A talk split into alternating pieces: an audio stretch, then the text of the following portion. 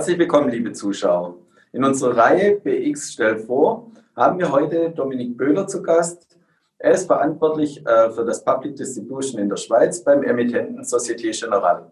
Die Zuschauer, die uns äh, öfters verfolgen, kennen ihn auch schon von diversen Beiträgen äh, zu Derivate und strukturierten Produkten. Herzlich willkommen, Dominik.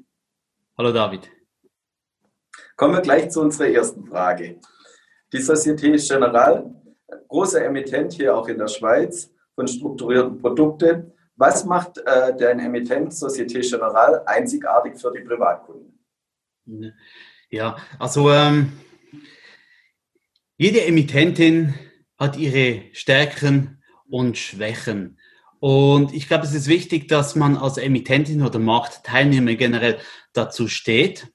Aber dafür muss man halt auch die Stärken und Schwächen erkennen. Denn für eine äh, Marktstrategie ist aus meiner Sicht eines der wichtigsten Fragen, die man sich stellen muss, ist, was soll man nicht machen?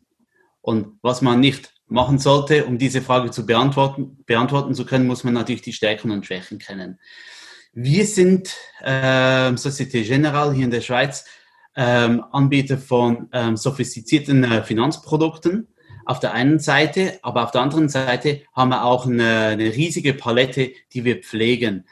Ähm, ich glaube, eine unserer Stärken, äh, damit wir auch so eine Palette pflegen können, ist sicherlich unser technologisches Know-how und unsere Entscheidung, dass äh, um Produkte in der Schweiz platzieren zu können oder das Wissen, um Produkte in der Schweiz platzieren zu können, dass man dem Markt auch einen Mehrwert bieten muss. Äh, einen Mehrwert kann man entweder über ein Produkt, aber viele Emittenten bieten ähnliche Produkte an. Ich glaube, durch unser Technolog technologisches Know-how ähm, und äh, die äh, aktuelle Marktstruktur in der Schweiz haben wir erkannt, dass man auf der Infrastrukturseite Verbesserungen tätigen kann, damit der Zugang für den Investor zu Anlagen ähm, vereinfacht wird oder effizienter gestaltet wird. Das haben wir in der Vergangenheit mit dem grenzüberschreitenden Business gemacht, äh, mit einer Swissco Bank, auch mit Swiss vor, in einem größeren Kontext zusammen mit der BX. Also, dass wir die ganze Marktstruktur, die Marktinfrastruktur so optimieren, dass Investoren einen effizienten Zugang zu Anlagen haben kann. Und das ist sicherlich eine unserer Stärken und dass wir auch dazu stehen, dass ein Weg zum Erfolg in der Schweiz über eine effiziente Plattform dargelegt oder dargestellt werden kann.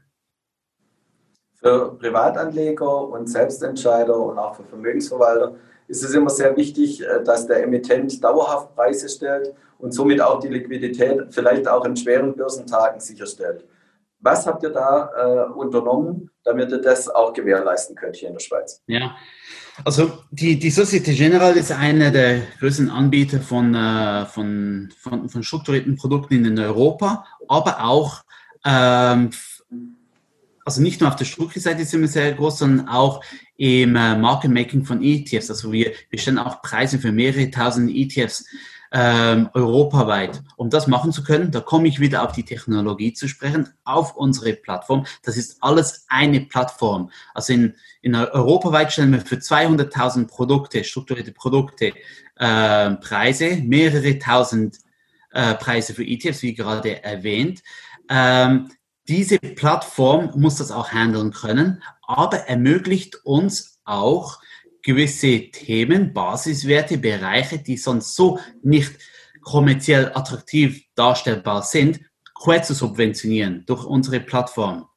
Ähm, also das ist sicherlich einerseits, warum dass wir auch bei weniger liquideren Basiswerten, die durchaus auch interessant sein können, kontinuierlich einen Markt stellen können. Weiter kommt noch dazu, dass wir halt, also einerseits technologisch, wir haben auch unsere Händler, die schon seit Jahren dabei sind. Das ist auch natürlich ein ganz wichtiger Bestandteil unserer Plattform. Aber diese wird kontinuierlich auch wieder den neuen Marktgegebenheiten angepasst. Für mich eines der besten Beweise, dass äh, es funktioniert, im März, April hatten wir Höchststände in Volatilität, die habe ich seit den letzten 13 Jahren, wo, seitdem ich hier im Markt bin, noch nie gesehen. Und kein einziges Mal konnten wir keine Preise stellen. Kein einziges Mal haben wir ein technisches Problem. Wir waren kontinuierlich bei den ETFs wie auch bei den strukturierten Produkten für Investoren im Markt. Und das hat sich dann schlussendlich auch auf der Produktpalette von BX Swiss bemerkbar gemacht. Wir waren immer da. Ja, du hast es schon angesprochen. Wir haben dieses Jahr ähm, schon enorme Kursbewegungen gesehen, sehr hohe Volatilitäten.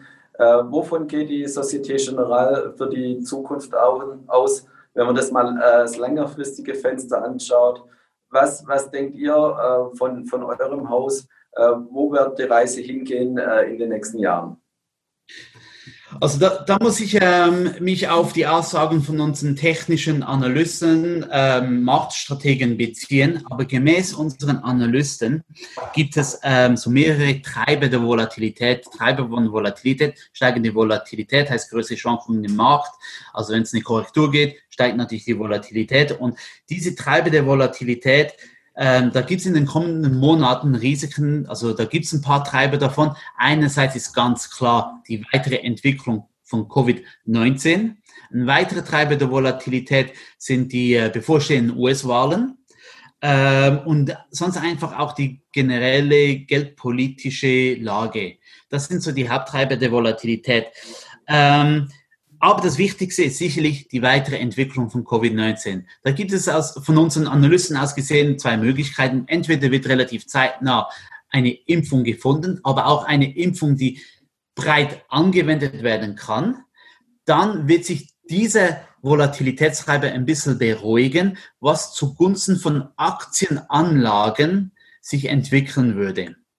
Wenn äh, es allerdings weitere Infektionswellen geben wird, äh, die zu lokalen oder sogar größeren Lockdowns führen könnten, nennen, sagen sie, das ist Risk-Off und das heißt dann schlussendlich, dass das eher zugunsten von Bonds gehen würde.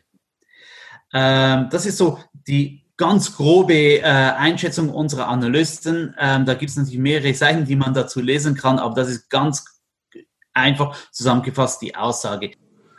Herzlichen Dank, lieber Dominik, für deine interessanten Einblicke. Und liebe Zuschauer, schauen Sie wieder bei uns vorbei bei BXWIS TV. Vielen Dank.